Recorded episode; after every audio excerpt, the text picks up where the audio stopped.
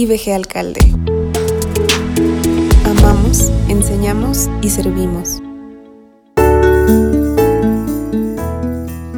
Hola, ¿qué tal? Es un gusto compartirles estas breves reflexiones en torno al Evangelio según San Lucas. Día a día estaremos compartiendo un capítulo alineado a los días del mes concluyendo así en el día 24 con el capítulo 24 de Lucas. Y hoy, siendo 4 de diciembre, eh, hago una muy, muy breve reflexión eh, en torno al capítulo 1, 2, 3 y 4 de este Evangelio. Eh, es importante notar que el Evangelio según San Lucas es una recopilación, es una, es una serie de datos, de detalles, de reflexiones, de análisis por parte del evangelista Lucas, eh, con el fin de contarle un relato fiel a, Teófilo. Eh, justamente esta lectura ayudaría a Teófilo para que pudiera estar muchísimo más seguro eh, de la veracidad de lo que le han enseñado en torno a lo que el Señor Jesucristo estuvo enseñando. El capítulo 1, si bien ah, comienza con esta introducción en el que nos explica que el mensaje está dirigido a Teófilo, también eh, nos explica el anuncio del nacimiento de Juan el Bautista. Posteriormente, eh, el Evangelio de Lucas, a la par de Mateo, es uno de los que narra todos los aspectos relacionados al nacimiento del Señor Jesucristo. Eh, nos recuerda esta anécdota increíble y muy, muy interesante en torno a los pastores que se encuentran con algunos ángeles y durante sus tareas habituales, en la cual eh, los ángeles se acercan a los pastores, estos pequeños...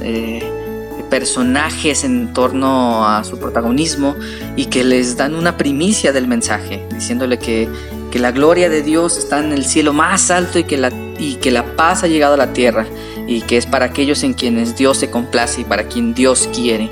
Y, justamente este mensaje a lo largo del Evangelio de Lucas va a ser muy claro en el que eh, Dios eh, mismo, a través de Jesucristo mismo, que es Dios también, ah, nos muestra este acercamiento y nos muestra esta oportunidad de, conocerle, de creer en Él, de amarlo y de alinearnos a que la paz ha llegado a todo aquel que está cerca de Dios. Cuando llegamos al capítulo 3, eh, recordemos que hay esta narrativa eh, importante en la que ya el profeta Isaías había hablado que había una voz que clamaba en el desierto que iba a preparar el camino para la venida del Señor y que era importante abrirle este camino y preparar este, todas las, todos los detalles al respecto. Y justamente este era el, trabajo de, Juan el Bautista, eh, este personaje que, bueno, vivía de una manera muy particular, aislado de todas las demás personas y que muchos pensaban que era el mismo Mesías, ¿no? Pero él, Juan el Bautista,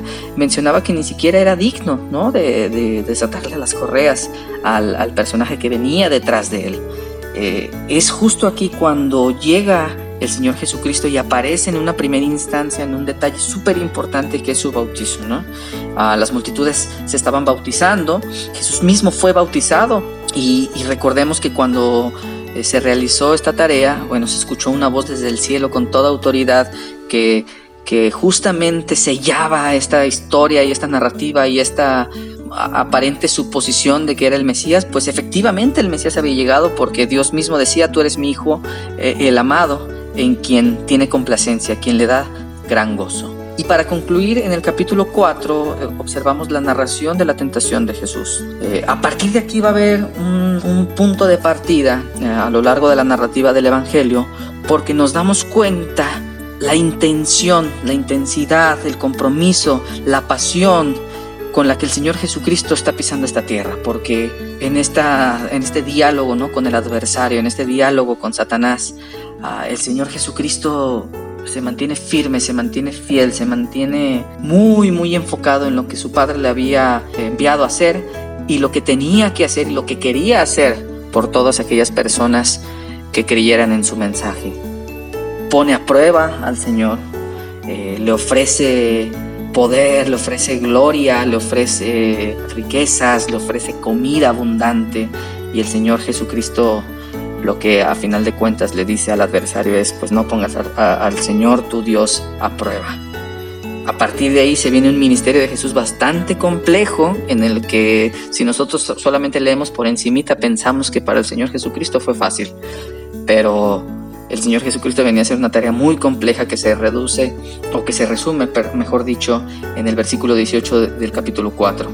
El Espíritu del Señor está sobre mí, porque me ha ungido para llevar la buena noticia a los pobres.